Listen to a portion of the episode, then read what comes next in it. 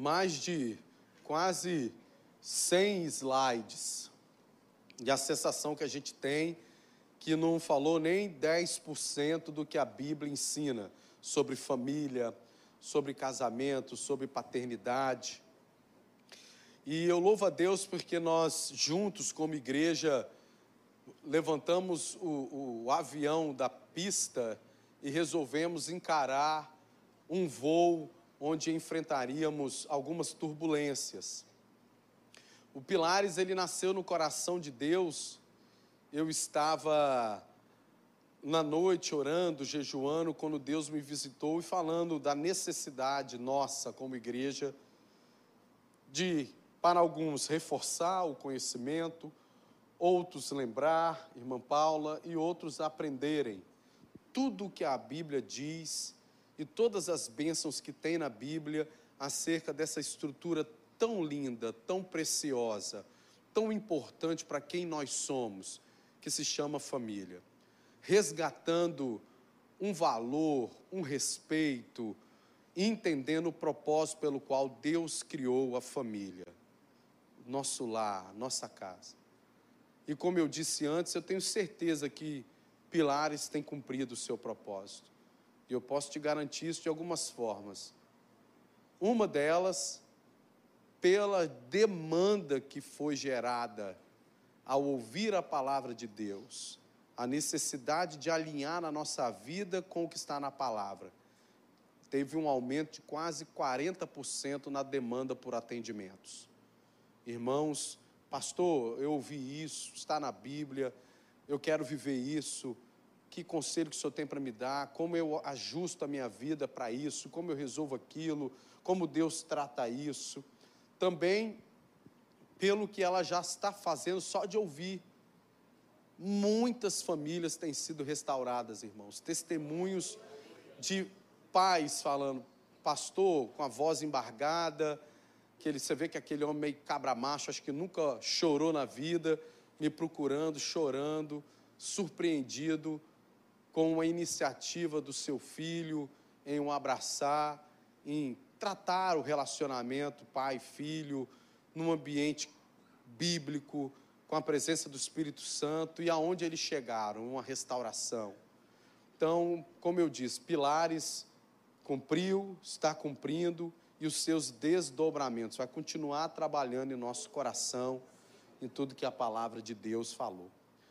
Principalmente porque nós passamos analisando tudo como estrutura, irmã Carla. Como eu fiquei feliz em ver a foto que você tirou e postou. Nossa, que bênção te ver aqui. Mas tudo, tudo, tudo, irmãos, o que a gente vai fechar hoje. Eu entendo que o mais lindo, o diferencial, não foi conhecer os padrões que a Bíblia traz para uma vida, a bênção que Deus tem para a família. Porque o próprio Senhor Jesus disse que a dificuldade não era edificar a casa, comparando aquele que ouve a palavra de Deus e edifica a, e pratica ela, edificando a sua casa sobre uma rocha. Vêm os ventos, as tempestades e a casa fica de pé. Não é isso que o texto sagrado nos ensina? Mas ele também diz do homem imprudente, que ouve a palavra, mas não a pratica. Eu assemeá-lo-ei ou compará-lo-ei ao homem que edifica sua casa sobre areia. Vem a tempestade, vem a chuva, e grande é a queda daquela casa.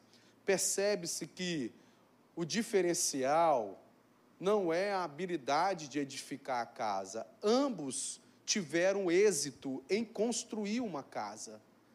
A diferença estava sobre qual fundamento a casa foi construída. Uma, mesmo construindo em obediência à palavra de Deus, não ficou protegida das chuvas, das águas, dos ventos. Vem sobre tanto aquele que obedece à palavra de Deus, o servo de Deus temente a Deus, como aquele que edificou sem ser no fundamento, na rocha. A chuva também chegou lá. A chuva, o vento, as águas, falando dos desafios da vida. E a casa, a diferença foi que uma casa ficou de pé e a outra caiu. E aí que eu encontro a beleza do que vamos estudar hoje, do que a Bíblia diz acerca de família. É que mesmo quando a gente lê essa parábola e fala de uma casa caída, e a Bíblia diz que grande é a queda, aí a gente imagina um ambiente apocalíptico, uma destruição por completa, como eu e o diácono Michael tivemos o privilégio de andar nas ruas das principais cidades da Síria em plena guerra e vimos a destruição de perto, olhar aquilo ali dá vontade de mudar para outro lugar e começar do zero, do que limpar aquele entulho todo, tirar aquela ferragem toda e, sobretudo, a história, porque cada míssil que a gente viu que destruiu uma casa, ou cada buraco numa parede de uma metralhadora, tem uma história. Então, quando uma casa cai, quando uma família é destruída, não é tão a questão do que foi destruído, mas da história que a gente carrega que levou a casa a ser destruída. E vem um sentimento de derrota ou de fim. Acabou, tem jeito, está destruído, Deus não tem isso para mim. É o sentimento que muitas das vezes vem a vontade de ir embora para outra nação, de trocar o nome, trocar o CPF, de trocar de esposa, de recomeçar em um ambiente em Diaconisa Luiz, que a gente não carrega essa história, porque lidar com o entulho é trabalhoso. Então a gente busca uma forma de começar do zero, sendo que não tem como, porque a gente já carrega em si essa história. Pastor, já entendi tudo. E o que, que tem de belo nisso?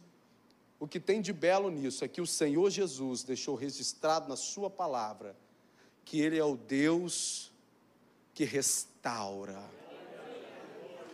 que Ele é o Deus que renova, é, que Ele é o Deus que não joga fora que por mais trabalhoso que seja nessa metáfora real, de você ver tanto entulho, tanto marcas, cicatrizes, marcas de bala que a gente viu lá, tinha um povo que não queria ir embora de lá, preferia lidar com aquela sujeira toda e reconstruir no Senhor.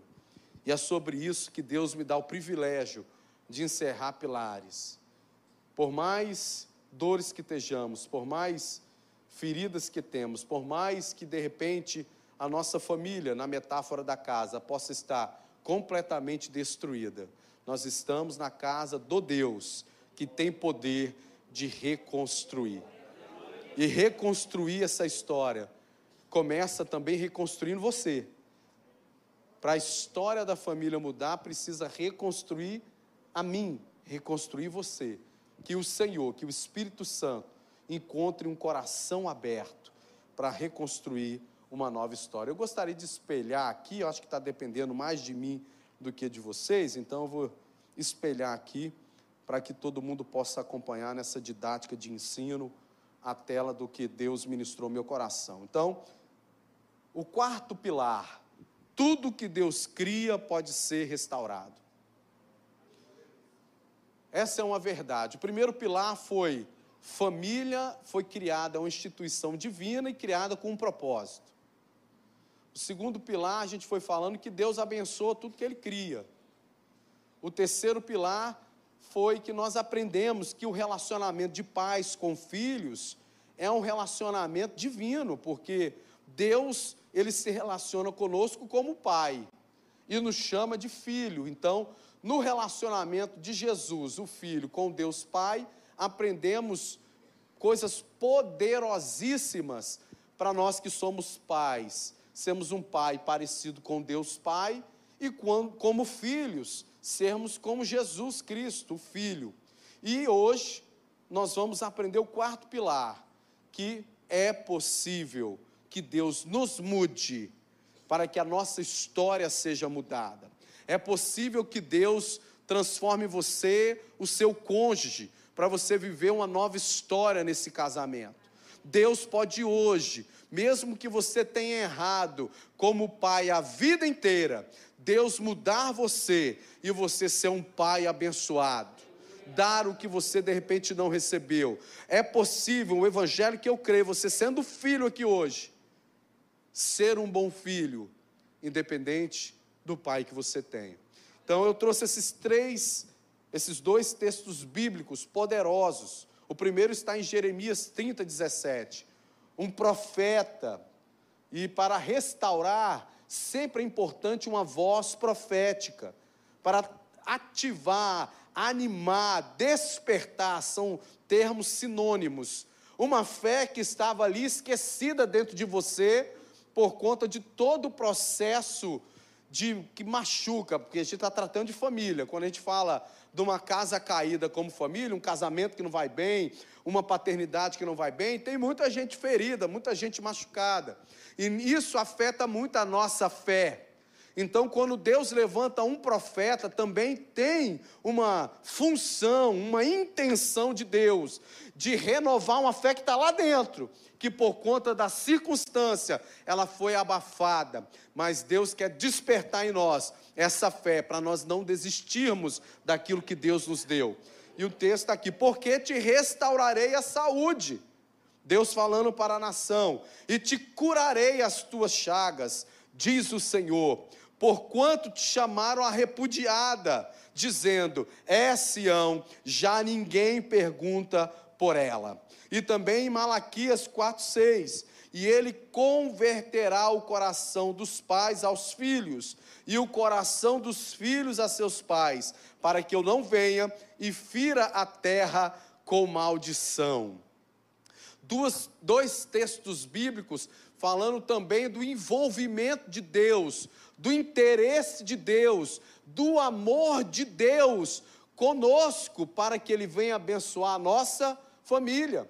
Quando nós nos levantamos espiritualmente, mesmo que prostrados emocionalmente, feridos, mas nos levantamos espiritualmente e falamos: Senhor, trata da minha vida, trata da minha família.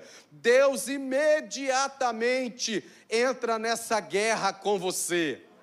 Essa guerra, como Deus falou ali com. Foi qual rei? Foi. É, foi com qual que falou? Essa batalha não é sua. Sofo, Josafá. Quando Deus falou para Josafá: essa guerra não é tua, essa guerra eu vou pelejar. Quando a gente se levanta para lutar pela nossa casa, Deus está falando: essa luta não é só sua, Charles, essa luta é minha também. Eu também liberei uma palavra profética, me comprometi em lutar com você. E isso é maravilhoso. Saber que não acabou, que é possível melhorar. Amém? Então, Deus está falando, porque te restaurarei. Era algo que já estava instaurado, era algo que já existia, era algo que foi belo um dia, era algo que funcionou, era algo que Deus participava, estava presente, e por vários motivos. E o interesse aqui nessa noite não é encontrar responsáveis, mas é encontrar pessoas comprometidas a mudar aquela história. Deus está falando: foi uma vez instaurado, hoje está quebrado, mas pode ficar de pé de novo, porque eu restauro. É pegar aquilo que existiu um dia e tornar a fazer a existir. Eu restauro, eu dou saúde, eu te curarei, porque nesse processo sai muita gente ferida. E Deus está falando: eu tenho cura, eu tenho remédio. De repente você tem buscado, tem tentado, isso é produtivo, é bom, mas não tem encontrado. Eu tenho, eu tenho remédio para curar, eu tenho a maneira maneira de te dar força para perdoar. Eu tenho, te dou força para você voltar a confiar. Eu dou, eu tenho essa cura. Eu tenho essa a, a, a, o remédio para essa ferida.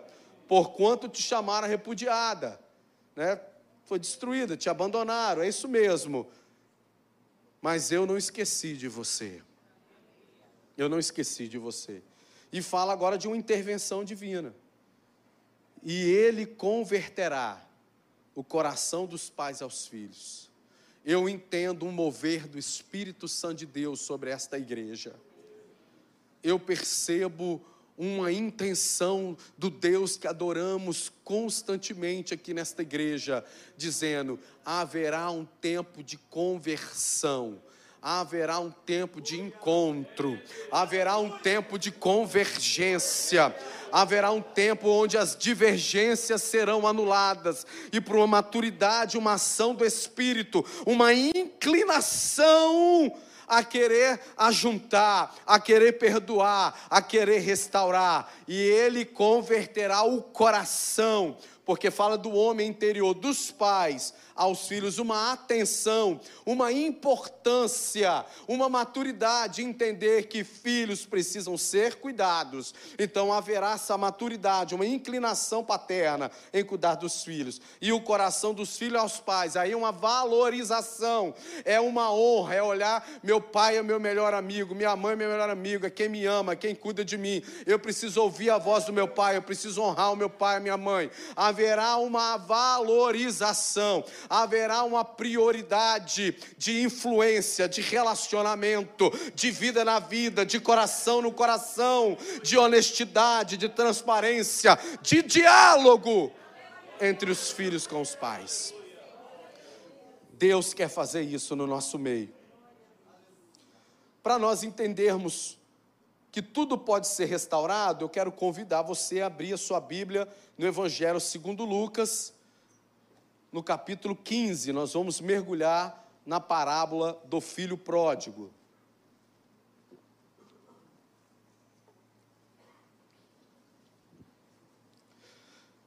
Lucas 15, versículo 11 a 32.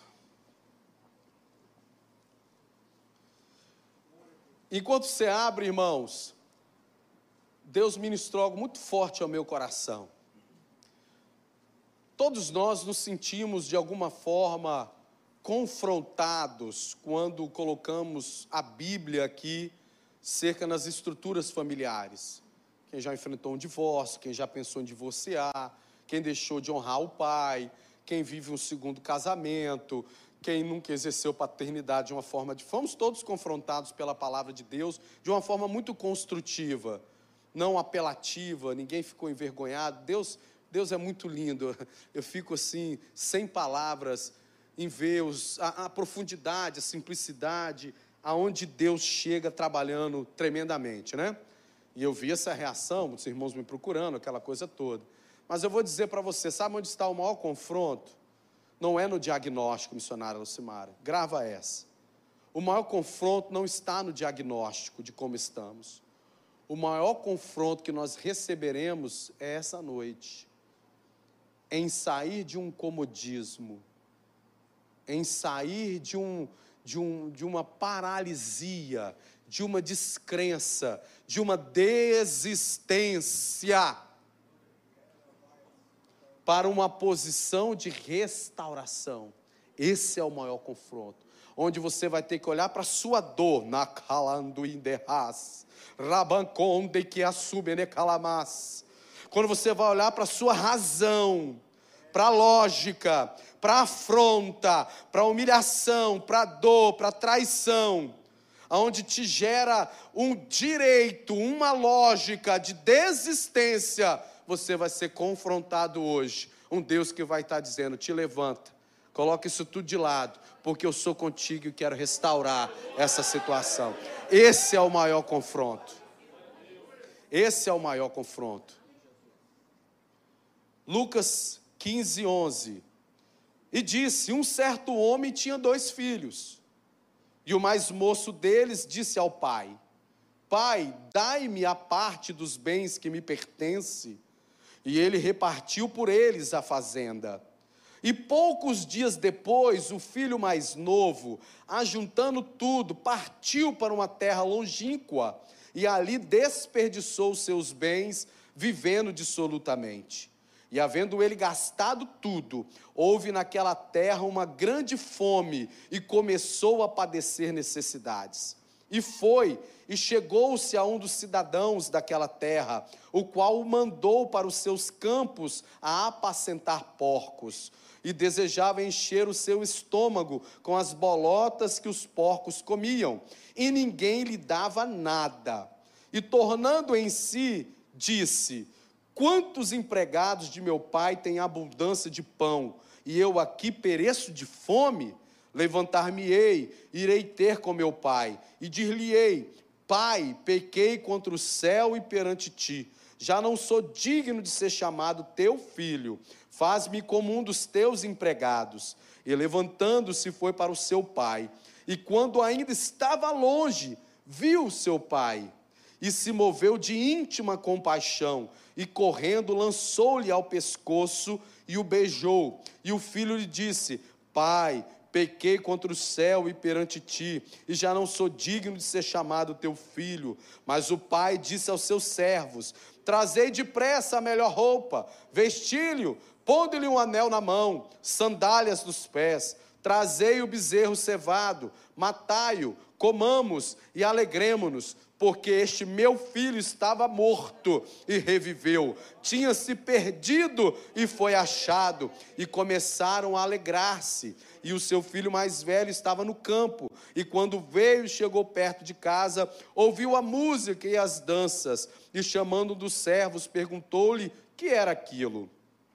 E ele lhe disse: Veio teu irmão, e teu pai matou o bezerro cevado, porque o recebeu são e salvo. Mas ele se indignou e não queria entrar. E saindo seu pai, rogava-lhe que entrasse com ele. Mas respondendo ele, disse ao pai: Eis que te sirvo há tantos anos, sem nunca transgredir o teu mandamento e nunca me deste um cabrito para alegrar-me com os meus amigos. Vindo, porém, este teu filho, deixou de ser irmão, né? Vindo, porém, este teu filho, que desperdiçou os teus bens com as meretrizes, mataste-lhe o bezerro cevado. E ele lhe disse: Filho, tu sempre estás comigo, e todas as minhas coisas são tuas. Mas era justo alegrarmos-nos e folgarmos, porque este teu irmão estava morto e reviveu, e tinha se perdido e achou-se. Deus eterno, a tua palavra é poderosa, Senhor. Só de examinarmos a tua palavra, ó Pai, sem uma pregação, mas só na reflexão, na sabedoria que tu deste ao homem, ela já alimenta o nosso ser, ela já nos ensina coisas tão profundas do nosso dia a dia, da nossa vida, que nos desafia a sermos uma pessoa melhor, já nos instrui acerca da arte de viver alinhado com o Senhor. Mas, meu Senhor, existe aqui algo preparado do céu para ser compartilhado com a igreja. Usa minha vida para louvor do teu nome, que os nossos olhos estejam olhando para o alto, porque de lá veio o nosso socorro, que os nossos pés estejam na terra, firmados sobre o Senhor que é a rocha, e que esta espada penetre, ó Deus, separando as nossas juntas e medulas, a nossa alma do nosso espírito, ó Deus, edificando edificando coisas tremendas em nós,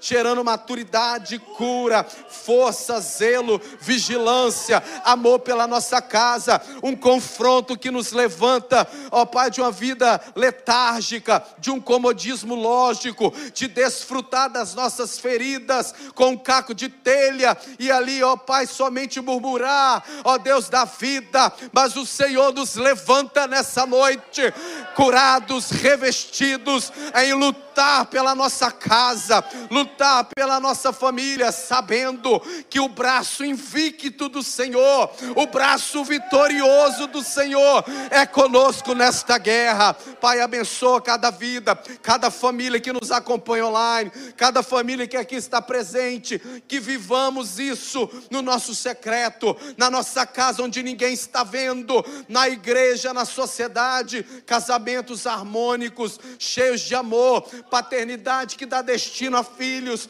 Deus, em nome de Jesus, que a nossa casa seja uma igreja onde o Senhor possa habitar e se agradar. É o que eu te peço, meu Deus, em nome do Senhor Jesus. E a igreja diz: Amém.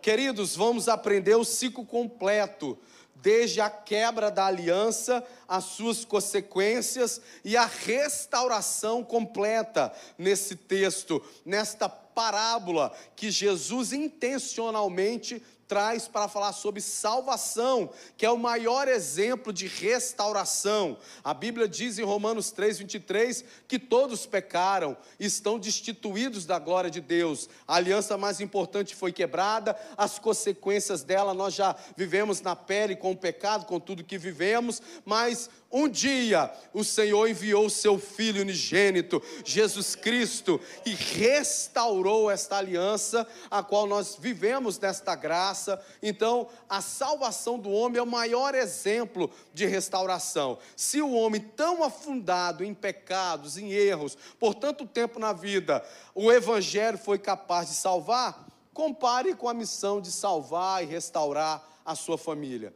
Eu creio que é mais simples que pareça em Cristo Jesus. Então, por isso que Deus nos direcionou nesse, nesse texto bíblico, nesse texto sagrado. No versículo 11 a 16, e por uma questão de didática eu vou ler de novo, diz assim: Disse um certo homem, tinha dois filhos, e o mais moço deles disse ao pai: Pai, dá-me a parte dos bens que me pertence. E ele repartiu por eles a fazenda. Aqui foi a quebra da aliança, quando o filho exigiu uma parte que só era de direito dele depois que seu pai morresse. Dentro dos textos apócrifos da Bíblia, existe até um princípio em que não se divide herança em vida. Ali simboliza a quebra da aliança. A quebra da aliança de viver juntos, de ir para a mesma direção, de crer, do convívio. O filho fala: Pai, dá-me a parte que me pertence. E poucos dias depois, o filho mais novo ajuntando tudo, partiu para uma terra longínqua. A quebra de aliança nos separa. Muitas das vezes não nos sepe, muitas das vezes debaixo do mesmo teto, mas a aliança nos quebra e nos torna distantes. Quem já enfrentou um divórcio ou quase um divórcio, sabe do que eu estou falando. Às vezes, debaixo do mesmo teto, dormindo da mesma cama, a distância se torna uma terra longínqua. E esse sentimento, muito mais do que uma geografia, é o espaço, é a brecha da quebra da aliança. O filho mais novo pediu a parte da sua herança e assim que recebeu, demonstrou o intuito do seu coração, que era ir para uma terra longínqua. Ele quebra a aliança. Interessante que Sempre a gente percebe uma mudança comportamental quando se quer, se alguém, alguém quer quebrar a aliança. O cônjuge percebe a mudança comportamental do seu par quando alguma coisa está estranha. Não é verdade? Não é só a mulher que tem o sexto sentido, o homem também percebe. Na mulher tem alguma coisa diferente. A mulher percebe rápido, de longe. E aqui você vê este filho apresenta uma demanda esquisita ao pai. Eu quero a minha herança. E tentou ocultar a sua intenção, porque a herança era o recurso para ele viver a quebra da aliança. Ele poderia ter falado assim: pai, eu quero ir embora financia a minha ida embora, você vê que ele omitiu. Ele pede o recurso primeiro, para depois revelar a intenção. Tudo que é pecaminoso tem este padrão. Ele tenta ocultar a intenção e se preocupa na providência do recurso esse filho não ia embora sem dinheiro, porque o dinheiro era a maneira de financiar a sua oculta intenção. Quem já viveu isso está entendendo o que eu estou dizendo. Sempre se oculta quando a intenção é reprovável, mas se quer de alguma forma um recurso, então é mudada a ordem das coisas. Ele fala, pai, estou insatisfeito, não estou feliz aqui, eu quero ir embora. Ele fala, dai-me a minha parte. E assim que ele recebe, ele vai para uma terra, ele demonstra, ele revela o seu verdadeira, a sua verdadeira intenção, que era uma quebra de aliança. Ele vai para longe, quebrou a aliança. E aí a Bíblia diz que ele foi para uma terra longínqua e ali desperdiçou seus bens, vivendo dissolutamente. Olha que interessante o que, que é que você pode ter a religião que você quiser ter. Você pode levantar a bandeira ideológica que você quiser. mas é intrínseco do homem, dado pelo Criador, conceitos morais. Por que que este jovem, depois que recebe a parte da herança, necessita ir para uma terra tão longe para praticar o que ele queria praticar? Por causa da vergonha que ele teria do seu pai o vê-lo naquele estado. Está intrínseco dentro de um homem, independente do seu credo, esses valores.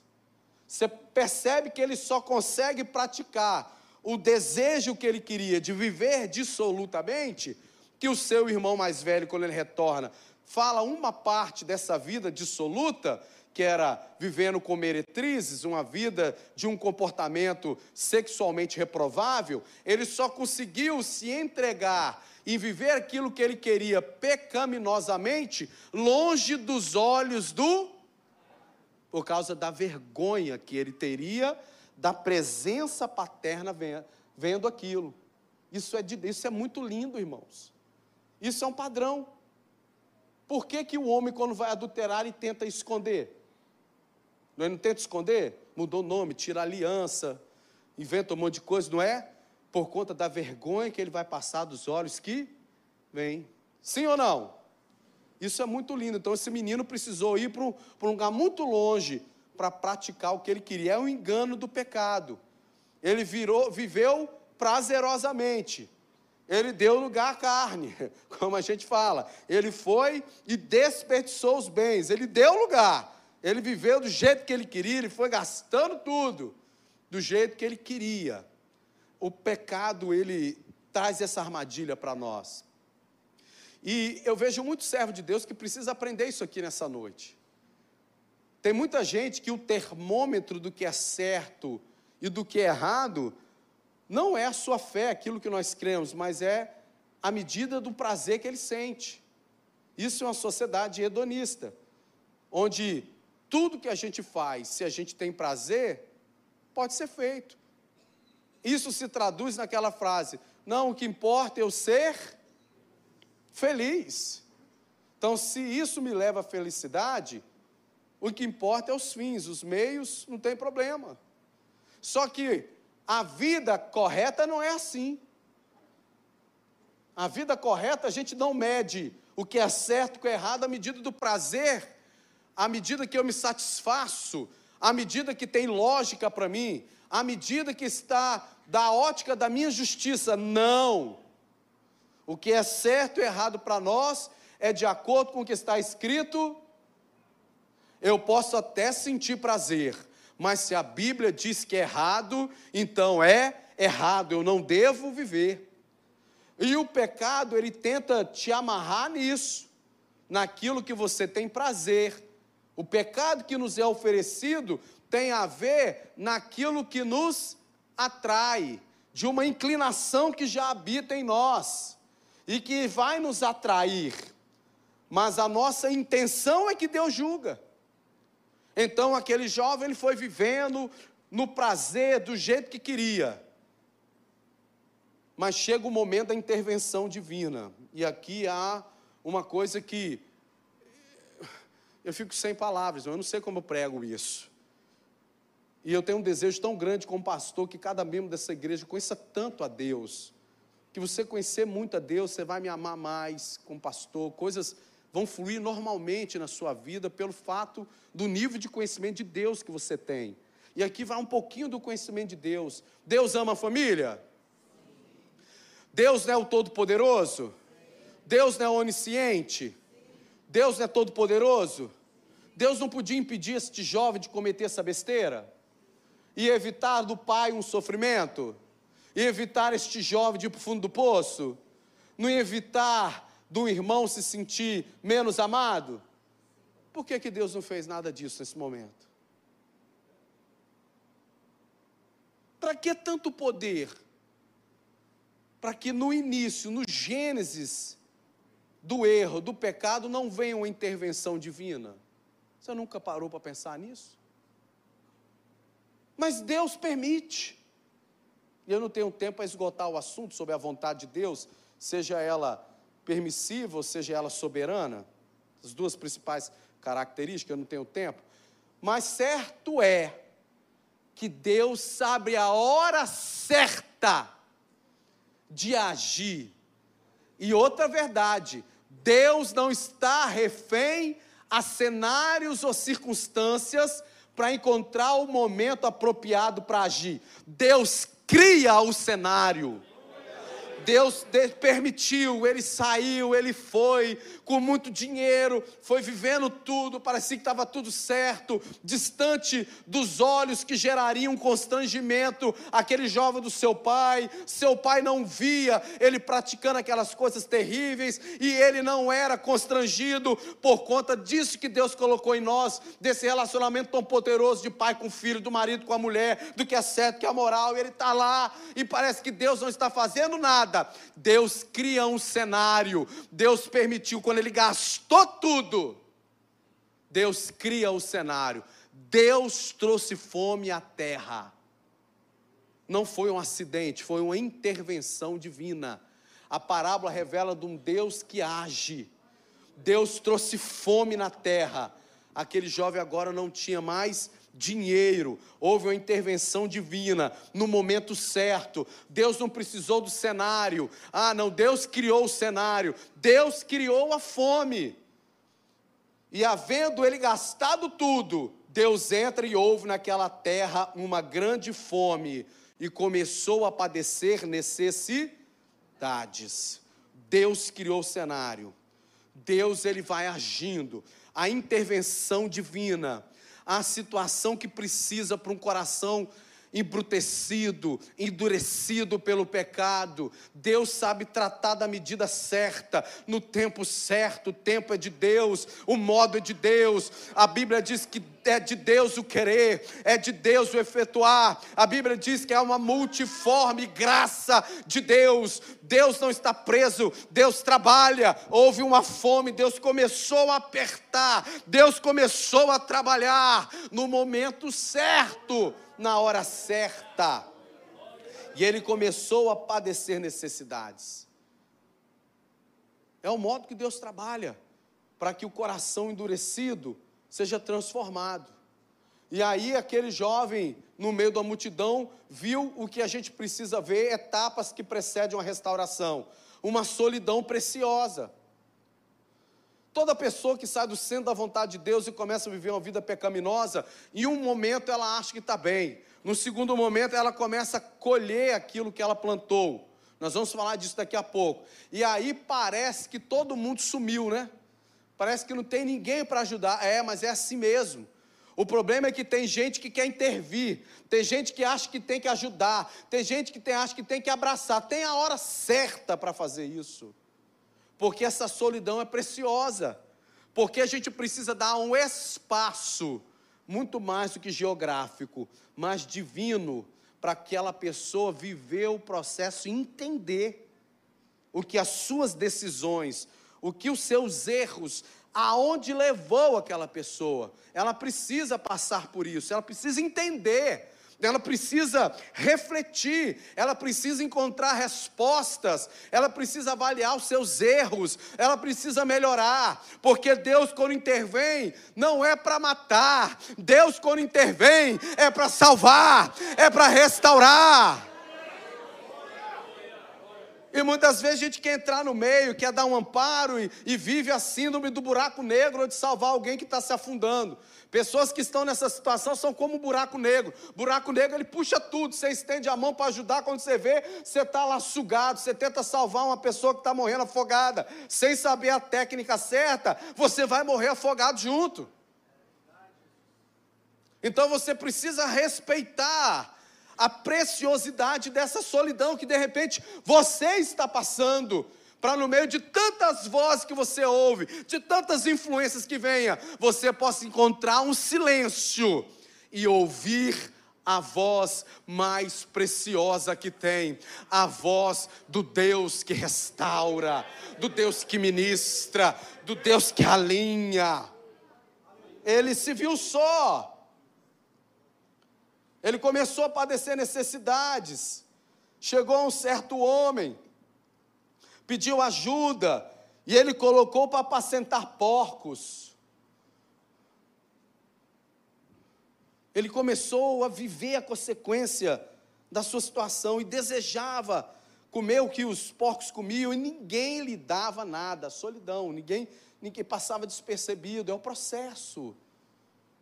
E se você entra nesse processo, você atrapalha o agir de Deus. Por isso que a gente precisa entender, ter calma. E quando a gente está no processo e quer viver uma restauração, a gente quer que ela seja rápida. Sim ou não? A gente quer que ela seja rápida. Porque o sofrimento é grande. E a nossa ansiedade, que está de fora, você está com a dignidade. Não foi você que foi para uma terra longínqua, você foi o pai que foi deixado para trás, ou a, a mulher que foi traída, ou o esposo que foi traído, ou o filho que sofreu a rejeição do pai, posso falar tantos aspectos que trazem essa metáfora para o ambiente familiar. Você está louco para que isso seja resolvido. Você está com Deus, você está ali com a dignidade. E você percebe que está havendo uma intervenção divina, porque as coisas espirituais se discernem. E como você está na dignidade, você está, ó Deus apertando aí, ó essa enfermidade que veio, não desejando, não amaldiçoando ninguém, mas Deus intervindo. Aí você começa a perceber, aí você confunde o início com o fim do processo. Deus trabalhou, vou, vou voltar em cena que vai vir restauração. Não, controle a sociedade.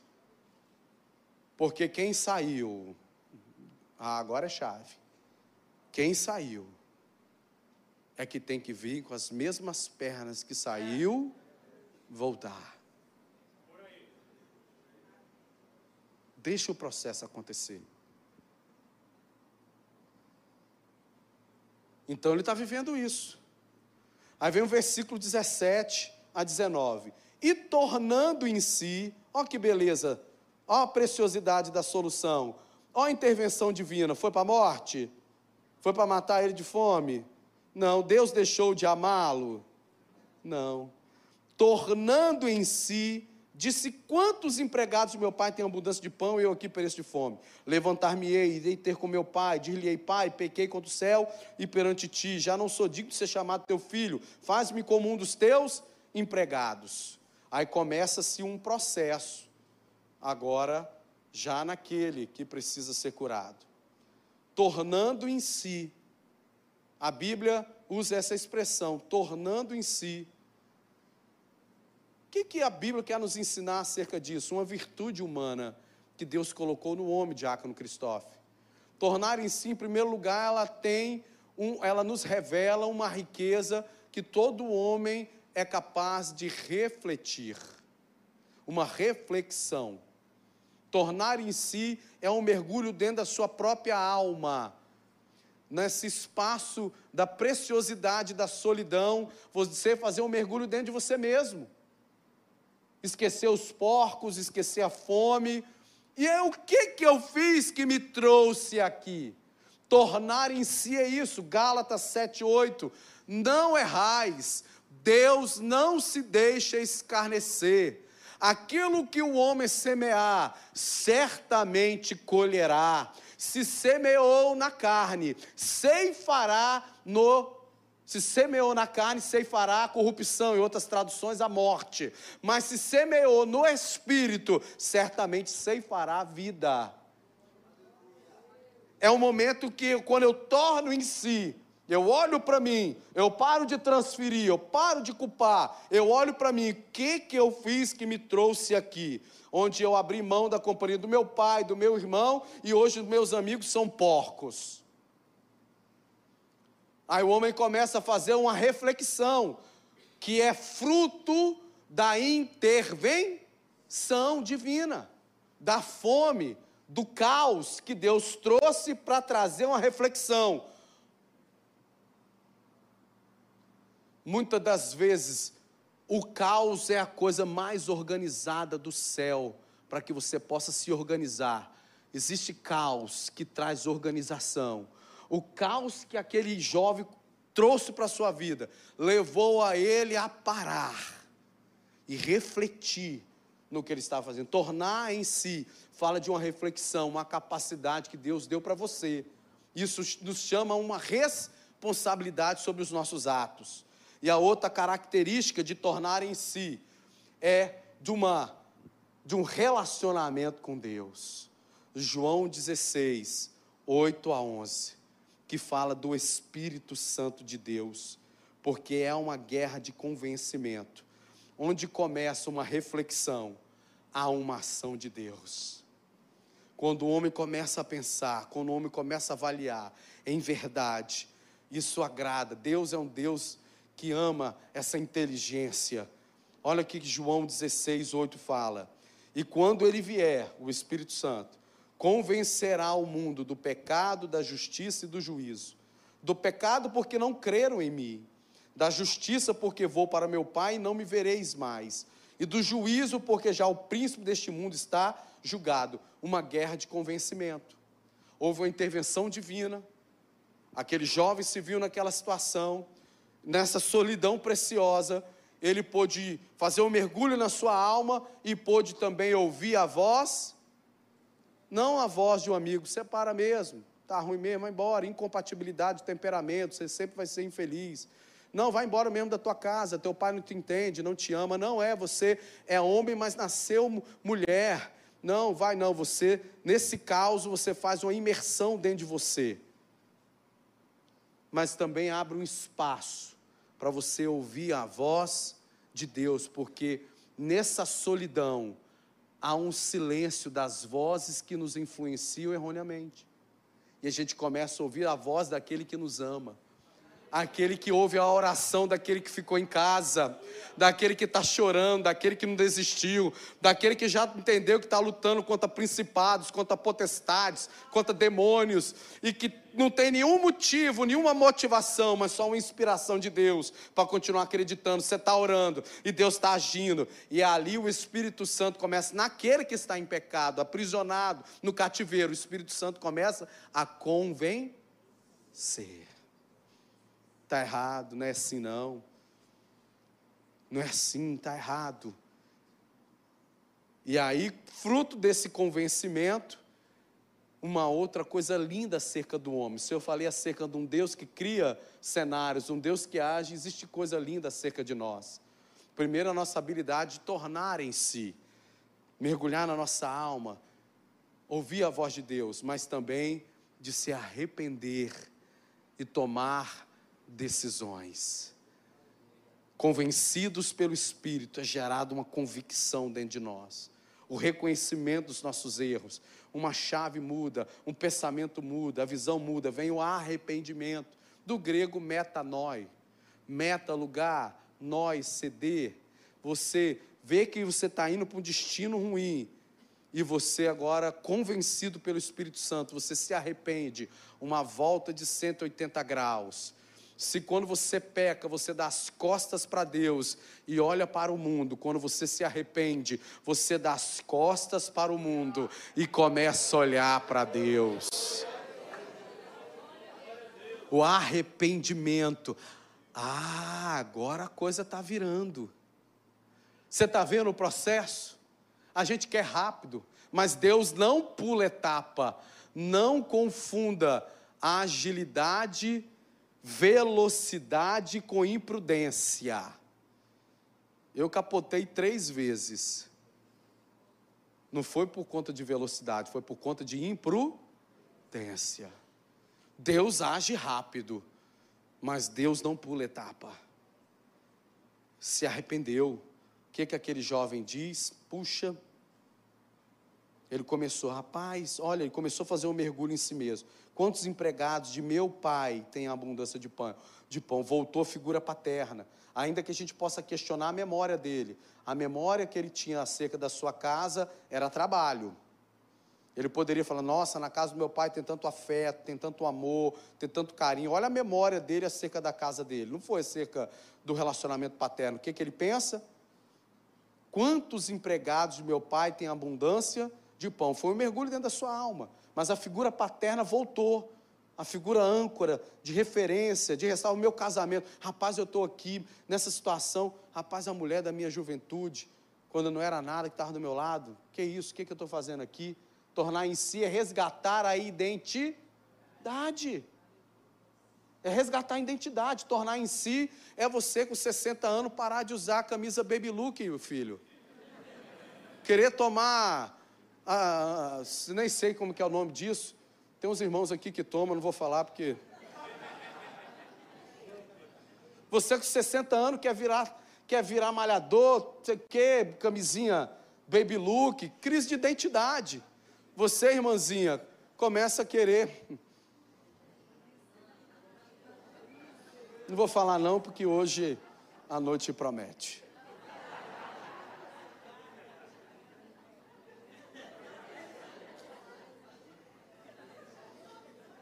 Crise de identidade, tornar em si é resgatar quem você é quem Deus projetou que você é. Então ele, ele começa a ver, tem abundância de pão, arrependimento, meu Deus, olha, olha, olha o que eu fiz, me trouxe aqui, o Espírito Santo, é possível voltar, se humilha, se arrepende. Eu tenho aquela história está de pé, aquela família está de pé, vai lá, encara, vai. Ele vai, então ele toma uma decisão. Não se toma decisão de restauração acertada antes de arrependimento. Primeiro se arrepende, depois toma-se decisões. Porque senão vira um ciclo vicioso. O, o, o domingo está em pé na igreja, terça está falando na rede social com outra mulher. Aí terça passa longe da igreja, porque cai endemoniado mesmo aqui. Quarta-feira não quer nem saber da igreja, não quer vir na tarde da benção, é porque nós somos assembleano mesmo. Aqui é, aqui é fogo, é poder. Se você ah, não sei porque que Deus te trouxe para cá, mas seja bem-vindo. Aí você, ah, não, não sei o que, você começa a fugir, não sei o que. Aí no domingo, uma palavra de amor e tal, você vem, se reconcilia. Na terça você cai de novo. É porque você está querendo tomar decisões sem antes ter arrependimento, porque arrependimento é que traz convicção, que traz vergonha na cara. Então ele se arrepende, ele começa a pensar, se arrepende, meu Deus, olha que eu estou aqui perecendo fome. Aí vem uma decisão: levantar-me. Provérbios 28, 13. Aquele que encobre as suas transgressões jamais prosperará, mas aquele que as confessa e deixa alcança a misericórdia. Coragem para confessar só para quem está arrependido. Quem não se arrepende tenta restauração de uma forma egoísta já viu a pessoa que tenta uma restauração no casamento, mas ele não se arrependeu ainda? Não, isso aí, eu não, eu não deixa isso para lá, não vamos falar sobre isso não. Eu, eu, eu não.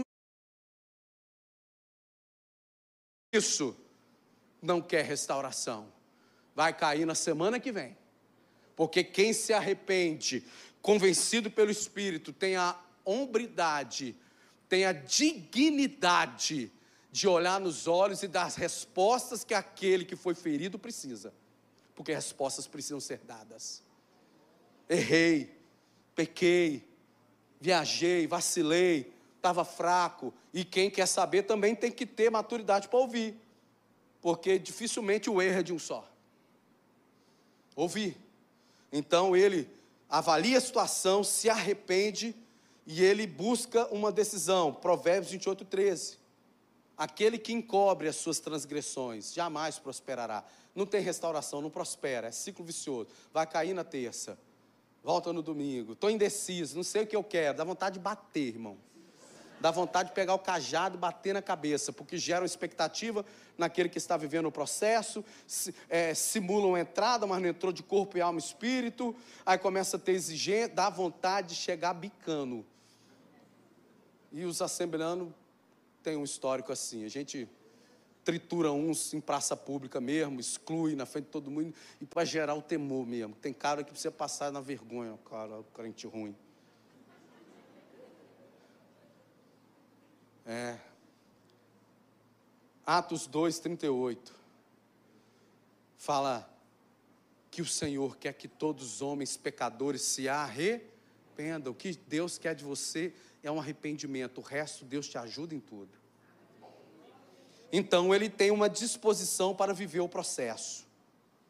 Levantar-me-ei, irei ter com meu pai e dir-lhe-ei: Pai, pequei contra o céu e perante ti, já não sou digno de ser chamado teu filho, faze como um dos teus empregados. Quem quer restauração, ele está disposto a viver o processo. Levantar-me-ei irei ter com meu pai. Com que, quem ele feriu? Pai. Ele falou que ia ter com quem? Ele ia prestar conta com quem ele deixou uma dívida. Com o pai, irei ter com meu pai, face a face, vida na vida, olho no olho, coração no coração. E dir-lhe-ei, pai, confessar, pai, pequei contra os céus. Arrependimento verdadeiro, a gente sabe que em primeira instância todo o nosso pecado fere a Deus, depois as demais pessoas. Pequei contra os céus e pequei contra ti que também não só espiritualiza. É, você sabe, foi o demônio. Não fui eu, não, foi o demônio. É, eu estou aqui. É o vitimismo espiritual, né? Tem o vitimismo emocional, tem o vitimismo espiritual. Você sabe, não fui eu, né? Foi a pomba gira. Ela me pegou, me girou e eu fiquei girando. Não fui eu. Não, Pai, pequei contra os céus, eu pequei contra ti. Estou aqui. E o mais lindo é o que eu acho a chave. Porque até aqui eu já vi muita gente caminhando certinho. Vem, se arrepende, confessa tal. Aí quando começa a viver o processo, Diaconisa Luísa, começa a exigir. O que que o texto diz? Que ele falou: Não sou digno que ser chamado de filho. Quem quer restauração tem que viver o processo e não pode exigir o quê? Nada. Pô, pastor, ela não está confiando. Acabou meu trabalho, seis horas me ligou, sete horas, onde é que você está? Eu não aguento, pastor. Então você não se arrependeu, não, seu sem vergonha. Você traiu confiança, mentiu dez anos mentindo, omitindo, você acha que é o quê? Que, que pessoa é igual ao HD, que formata e está tudo zerado? Não. Você se arrependeu mesmo, então você tem consciência dos danos que você gerou na outra pessoa as brechas espirituais que você trouxe para outra pessoa, os danos emocionais que você gerou, e você se arrependeu do que você fez, então você vai ser um agente de cura, você vai ser paciente. Por que, que ela teve que ligar? Você não sabe que demora 15 minutos para chegar em casa? Por que, que você não ligou? Furou o pneu, Dê uma satisfação, não exija. Pai, eu não sou digno de ser chamado seu filho. Quebrei a aliança, pequei. Isso ajuda no processo de cura. Isso vai viver eternamente? Não. É aí é equilíbrio. Tem pessoa que já se satisfez, está curada, mas fica usando aquilo para castigar. Não, Deus já castigou muito. O processo, quando é verdadeiro, já dá, já precisa de uma lanternagem no vaso. Você não precisa ficar castigando mas seja curada, até a pessoa confiar, até a autoridade ser restaurada. Eu me lembro tratando de um casal da família aqui da igreja, ele deu esse testemunho, por isso que eu também compartilho. Aí começou, o pai fez tudo que não tinha que fazer, divorciou, foi embora, adulterou com, com uma pessoa que era íntima da família, não ligou no aniversário do filho, várias vezes. Aí depois o santo se arrepende, glória a Deus, por isso que eu creio num Deus que restaura, se arrependeu, não sei o que, fez tudo, confessou, fez tudo certinho. Voltou para dentro de casa, Léo. Aí na primeira semana, um menino sem pai, sem nada, acostumado, ele governar a TV. Não tinha pai, só tinha um menino, quem é que governava a TV? O menino, escolhia o que queria ver, o tal, os desenhos, não estava vendo nada que não podia. O santo não foi arrebatado, mas sumiu, depois voltou. Já no primeiro dia em casa, tomou o controle da mão do menino, começou a botar o jogo velho de Botafogo, Flamengo, nem se fosse o São Paulo ainda, Deus fazia a obra. Aí o filho ficou um veneno, o menino já tinha, virou o homem da casa, já quis pegar o controle, já. Aí o santo veio, pastor, assim eu não aguento. não vem assim comigo, não, irmão, porque se você não aguenta assim, vai piorar comigo. Assim eu não aguento. Ah, não aguenta não? Senta aqui, irmão, vamos orar. Aí falou, falou, você não tem vergonha na cara, não? Eu tenho que te lembrar o que eu quero esquecer? O que, pastor? De tudo que você fez. Quantas as vezes que eu fiquei atendendo seu filho aqui chorando no dia do aniversário dele, ele aqui, pastor, meu pai não me ligou hoje. Ele te ama. Para você falar que não aguenta isso, meu irmão, toma vergonha na cara. Vive o processo, não exija, reconquiste. Disposição para viver o processo. Demonstra para mim o compromisso que você tem, de fato, numa restauração quanto que você está disposto a se dedicar num processo de restauração em algo que precisa ser restaurado. Quanto você está disposto a investir. Quanto? Tem que ser maior, porque onde abundou o pecado, quando estava no pecado era festa, era viagem, era injetando dinheiro, restaurante caro, não era? Para a florzinha de Satanás, que florzinha de Jesus só tem aqui. Né, tal, investia, levava, passeava e gastando e gastando, agora voltou para casa, não quer investir nada. Não, porque eu voltei, então você acha que você é insubstituível, santo? Tu abandonou, tu deixou um espaço, vai devagar que você reconstrói. Mas tenha estratégia. Sim ou não, igreja? Sim. Eu falei para você que o confronto maior é quando a gente levanta para restaurar, né? quando o diagnóstico vem. Ele levantou-se. O que é, se levantar, pastor? Tiago 5,16 é se levantar, irmão. Se levante, na, não fisicamente apenas, se levante espiritualmente. Tiago 5,16. Confessai as vossas culpas uns aos outros e orai uns pelos outros para que sareis. A oração do justo pode muito em seus efeitos se levante. Ele falou: Levantar-me-ei, irei ter com meu pai e vou confessar, exomologeu, confessar, professar, reconhecer aberta e alegremente, para a honra de alguém, celebrar, dar louvor, prometer publicamente que farei algo, concordar, comprometer-se com confessai, isso é digno, isso é lindo, errar faz parte da vida. A Bíblia diz que o justo cairá sete vezes, mas não ficará prostrado. Ah, é, é lindo quando é verdadeiro, é nobre, é divino, quando alguém vem e se arrepende, confessa, dá as respostas olha, é se colocar de pé, é um sinal de, de mudança, de quem quer ser diferente, quem não quer esconder nada. Se levante, se levante confessando. Ah, segredos obscuros é a matéria-prima para a legalidade do diabo na sua vida. Pessoas com segredos são envergonhadas. Eu já vi esse processo também. Confessou tudo, confessei, está tudo certo, está tudo certo. Aí quando tudo está bem, a autoridade está sendo reconquistada, o amor, está tudo bem, está tudo suave na nave. Aí vem, é descoberto uma coisa que não foi confessada. Aparece uma novidade. É, eu me sinto um ghostbuster, um caça-fantasma. Tem que ficar prendendo fantasmas do passado, que a santa não confessou tudo.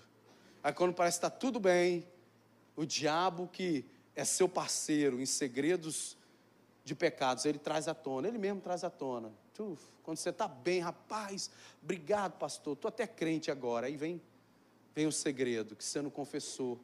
Então a dignidade é você ter a nobreza de encarar, pastor, mas eu, eu vou perder, perde não, irmão. Você já perdeu, você não tem como perder. Nós estamos tentando trazer de volta. Confessa, fala, fala tudo, entrega tudo. Fique livre, livre, seja livre, seja um homem sem segredos. É tão bom andar de, de peito aberto, cabeça aberta, de poder olhar, de não ter segredos, não tentar viver uma vida dupla. Essa é a oportunidade de se levantar e viver isso. É, eu vou acelerar porque eu já passei 12 minutos. Tem a outra parte também no processo, né? Assim como o casamento é uma aliança, a paternidade é uma aliança bilateral, a restauração ela também ela é bilateral. E aí eu vejo aqui muito aprendizado com este pai. A Bíblia diz quando estava longe, viu, quando o filho pródigo estava retornando à sua casa, de longe o pai viu, e se bo de íntima. O que que te move? É a ira? Está irado ainda com o que aconteceu, está sangrando, está mal, está amargo, vai ter restauração? Não. É o tempo que precisa para Deus trabalhar em você também, em mim também. Deus trabalhou na vida daquele pai, Diácono Alexandre, e ele diariamente, ele estava com sua esperança de fé, em pé. Ele todas as vezes olhava eu não sei qual a terra longínqua que meu filho foi, mas eu creio num Deus que vai trazer meu filho de volta. Eu creio num Deus que vai restaurar a minha vida, um Deus que vai restaurar a minha história. E ele olhava, crendo, demonstrando a sua fé com atitudes. E ele viu de longe o seu filho vindo. E ele se moveu. O que que movia ele? O que que é mover? A iniciativa, a essência, a vida de íntima compaixão é a união dessas duas palavras, plaquinizomai, que é ser movido pelas entranhas. Você acreditava que, a, que a, a, a essência da vida estava nas entranhas. É sentir a dor, é ter compaixão, é ter perdão, estar tá preparado para perdoar, é estar tá preparado para viver o processo agora de restauração, não individual. O pai tinha sido curado por Deus. Quando o nosso coração está endurecido, Deus vai trabalhar em nós antes do momento do reencontro, da restauração. Deus vai trabalhar em você, porque Deus precisa ser bem para esse processo. Então o pai viu e foi movido por isso.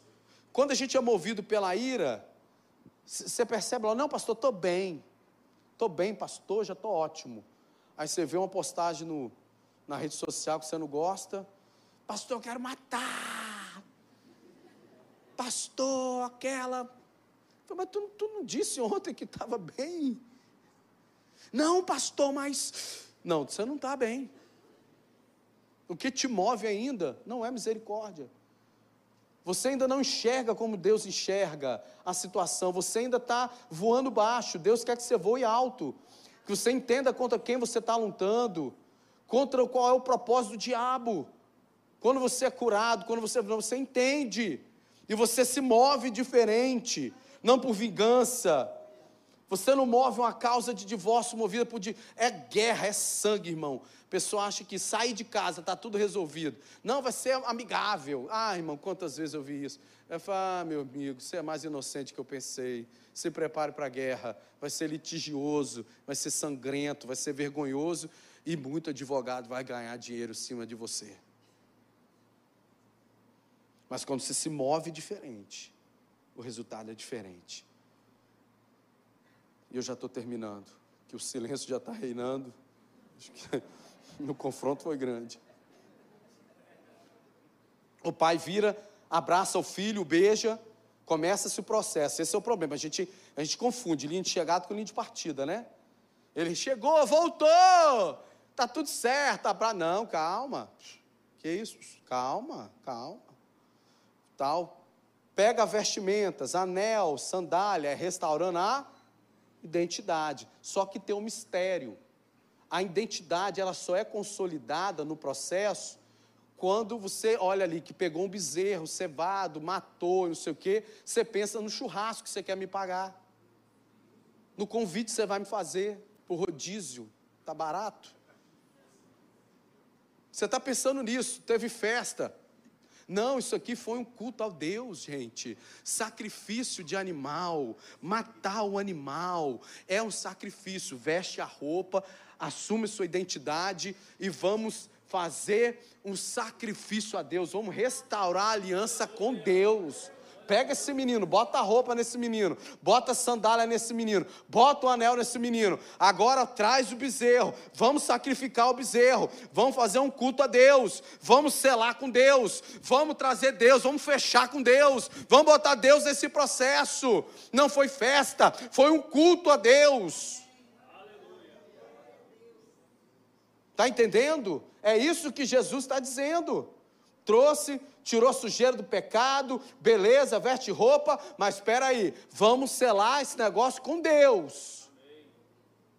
Foi um culto a Deus.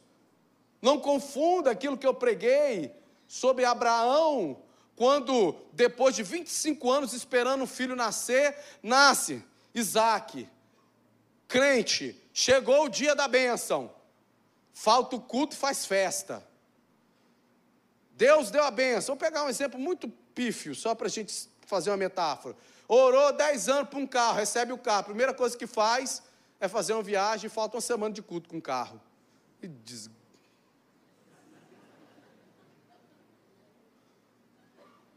Abraão não, o menino nasceu, o que, que Abraão fez?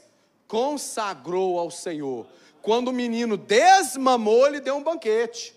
Então a gente confunde o que tem que fazer no começo com o fim. O homem veio, o filho veio, deu roupa, deu um anel, restaurou a identidade e começou a jornada com culto para Deus, com sacrifício. Senhor, somos gratos a Ti, valeu a pena. Sangue perdoa mesmo. Vem nessa situação, recebe o culto.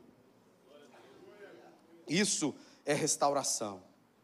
Isso é restauração completa. As feridas são diferentes e com intensidades diferentes em cada pessoa. E já falando do filho, eu prometo acabar em dois minutos. Porque o dano do pecado, quando fala na família, irmãos, não, pai e mãe divorciando, estou falando muito disso hoje, mas tem um relacionamento paterno, estou aqui na direção de Deus. Não, eu e sua esposa, eu e sua mãe estamos divorciando, vai ficar tudo bem para você. O problema é entre eu e ela, eu te amo, tal. Você vai ter duas casas. E quem disse que Deus falou no padrão que é para ter duas casas? Não é nem cigano.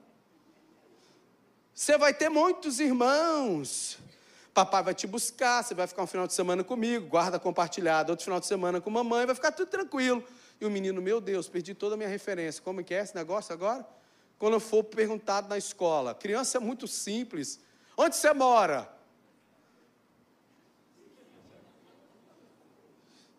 Bem, de segunda a sexta eu moro em tal lugar. Sábado domingo eu moro em outro lugar. Mas, pô, você é rico. Você tem... Não, não, porque meu pai mora num lugar, minha mãe em outro. Vergo... A criança já pensa nisso. Nossa, que vergonha quando eles me perguntarem. Ele já começa a ver, porque a criança, ela é muito pura. E tudo que é pecaminoso, a criança, sem entender, mas ela percebe, porque dói nela. Então você precisa entender que pecados que se cometem em família atinge todo mundo. Quer ver outro exemplo? Não, pai, jovem homem, eu sou Maria, nasci Maria, o problema é meu. Eu, eu vou ser perseguido, eu vou assumir, é problema meu, eu nasci assim. Eu nem sei se fala ser homossexual, se não é, não sei qual que. Já estou tão dinossauro, não sei mais nem. Mas eu não tenho medo de falar a verdade, não, porque eu não aponto pecado de ninguém. Eu estou aqui para ser instrumento de cura. Mas eu não tenho uma mordaça na minha boca. Eu tenho que pregar a verdade. O que é pecado, é pecado. Qual comer muito é pecado. Qual beber, embriagar é pecado. Qual mentir é pecado. Então, estou tratando de um pecado. De família. Aí o filho assume a sua homossexualidade. Sou eu. O problema é meu. Eu que vou encarar esse mundo difícil. Aí está o irmão do lado. Poxa, quando eu chegar para jogar futebol lá com os meninos, o primeiro quebra que eles me davam, vão falar: você é igual Mariazinha lá? Vai chorar igual Mariazinha? É o que o menino já pensa na hora. E quando perguntar, isso é o irmão de não sei quem. O pai se preparou para a restauração. Quando o filho que estava perdido chegou, começou o processo de quem? De quem, irmão, na parábola? Do irmão. O irmão que ficou em casa. Tempos diferentes, processos diferentes, numa restauração familiar. Cada um tem o seu tempo. Feridas são diferentes, intensidades diferentes em cada pessoa da família. Entendeu o que aconteceu? O pai buscou, o pai se alimentou em Deus, o pai se preparou, mas o filho, quando o irmão chegou, ainda estava no campo. Não foi tratado, não foi, não foi chego, não, tá tudo, não, não está não, tem que ser tratado, tem que ser amado, tem que ser direcionado. O filho chegou, o outro, não é irmão, não. Não, peraí, esse cara difamou, empobreceu a gente, levou tudo, gastou tudo. Eu estou aqui e você nunca me dá nada. O pai precisava ter um ajustezinho, né? Por mais que a gente queira, tinha um ajustezinho. Porque a gente precisa entender, exaltar o bom testemunho. É como a igreja é madura, quando a gente, nossa, vai vir um bruxo dar o testemunho. Parecia que o anjo, o Miguel ia vir na igreja, todo mundo vinha, para ver quão bruxo o cara era mesmo. A gente, né? Não, testemunho bom é, bota, vamos exaltar, vamos glorificar o nome do Senhor com a prata da casa, vamos falar de pregação. Na quinta-feira que vem vai pregar um diácono aqui da igreja, que eu sou um pastor que gosta de botar todo obreiro para trabalhar, diácono, presbítero, eu gosto de botar todos, todos. Gosto de botar todos para trabalhar. Todos merecem oportunidade, tem que ser formado na casa. E a gente tem que honrar os da casa os da casa. A gente não, não é fulano de tal famosão que vai pregar, então eu não vou não. A gente tem que honrar o de casa, o pai tinha que ter honrado o filho. Falei, filho, pô, você está aqui comigo, vamos embora. O filho não, o filho se sentiu desprestigiado, estava ferido ainda. O pai precisava aprender e celebrar também a fidelidade dos que estão bem. Sabe o que é isso? A gente só quer fazer as coisas, quer fazer grandes revoluções na nossa vida familiar, depois que a gente está perdendo ela, depois que a saúde está acabando, Trabalha, trabalha, trabalha a vida inteira, não sei o quê, não sei o quê. Aí quando está ruim, capengando, morrendo, não aguenta fazer nada. Vamos fazer uma viagem em família. Aí o cara vai de cadeira de roda, aí o filho chama: Vamos passear aqui nessa tirolesa? Aí o pai, todo envergado. Dá não, filho. Pegou? Pegou? Viva. Celebre hoje. Dê um elogio hoje. Honre sua esposa hoje. O pai precisava aprender isso. Isso, isso são atitudes de manutenção. E terminando, a esperança para as famílias que foram destruídas. Jó 14, 7. Fala da árvore que foi cortada, mas que ao cheiro das águas ela ia se renovar. E uma restauração definitiva. E você profetiza uma restauração indefinida na sua vida quando você cita esse texto errado de Ageu 2,9, me dá dor no ouvido de ouvir quando gente cita errado esse texto. A glória da segunda casa, se é maior que a primeira, se tem a segunda, vai ter a terceira, vai ter a quarta, vai ter a quinta. O que o texto diz é que a glória da última casa será maior do que a primeira. Uma restauração definitiva de uma profecia do profeta Ageu que não se completou quando o templo, templo foi restaurado com Neemias, Sofonias, reformado por 30 anos por Herodes para ganhar o coração dos judeus, não. A glória da última casa, se é maior da primeira, é o novo templo que foi edificado em Hebreus, não por mãos humanas, mas por mãos do Senhor Jesus, que descerá com a nova Jerusalém, porque Deus é o Deus de restaurações, define. Se coloque de pé, por gentileza. Vimos nesse texto os três níveis de restauração que o Senhor quer fazer na sua vida. O primeiro, pessoal, o seu com Deus. Deus não vai fazer restauração sem restaurar você com Deus. Não tem como. Depois a restauração, você com você mesmo. Você tem que mudar aonde você caiu, o hábito que você tem, tem que mudar, tem que ser restaurado você com você e depois você com a sua família. São os três níveis de uma verdadeira restauração. Deus te abençoe. Eu não vou falar que eu vou disponibilizar as transparências aqui, os slides aqui e tal, que eu sempre falo e sempre esqueço. Mas se tiver alguém do Fonte Criativa que quiser pegar o meu iPad e botar de alguma forma à disposição da igreja para você revisar. Eu preciso viver a restauração. Tal. Eu quero ver isso aqui, eu quero estudar. Tá tudo na palavra, em Lucas capítulo 15, na parábola do filho pródigo. Feche os seus olhos. Você está aqui nessa noite você subiu essa montanha comigo. E na quinta passada a gente chegou no cume dessa montanha. Agora nós já estamos descendo do outro lado. Para começar a agir. E você quer viver isso? É possível.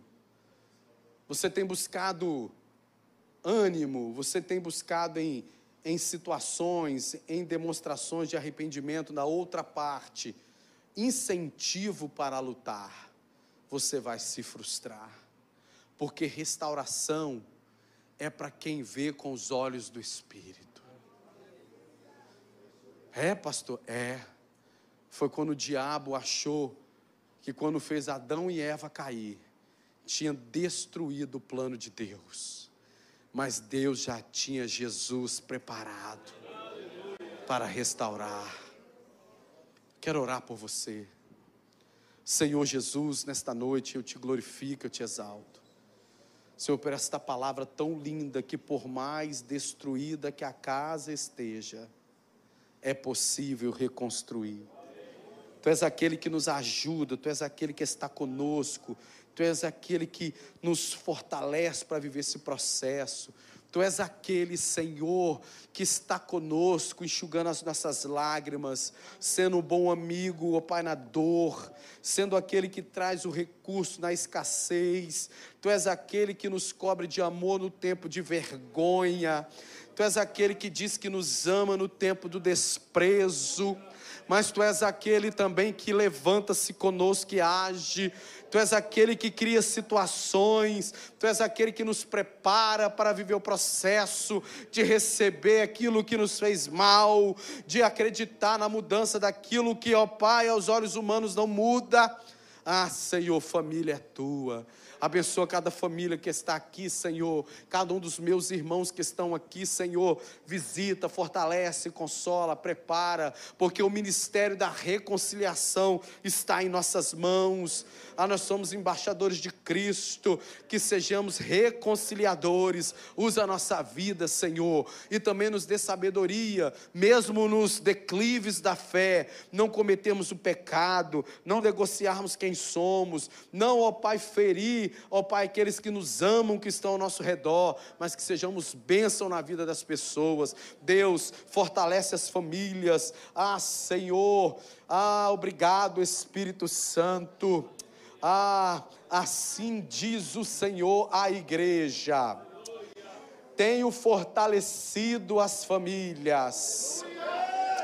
Tenho vos orientado na minha palavra porque dias difíceis virão, e aquele que guardou e praticou a minha boa palavra permanecerá de pé. Vigiai, porque está próximo o tempo. A minha graça vos basta. Senhor, te louvo, ó Deus. O recurso vem para alguma coisa futura então nos prepara, Senhor. O recurso vem para um desafio futuro. Então nos capacita, Senhor, como igreja. Eu, como pastor, anjo desta igreja. Senhor, a autoridade que tu me deste, eu suplico a ti por cada família desta igreja. Ó oh, Pai, nos 24 países que estamos, guarda, livra do mal. É o que eu te peço em nome do Senhor Jesus. Amém. Levante suas mãos aos céus. Precisava concluir hoje, mas também entendo que às vezes a gente precisa fazer um esforço um pouco maior para as coisas de Deus. 30 minutos a mais não vai matar ninguém, mas o que você recebe da parte de Deus pode mudar a sua história. Pode ser anos de bênção e evitar anos, não minutos, anos de sofrimento.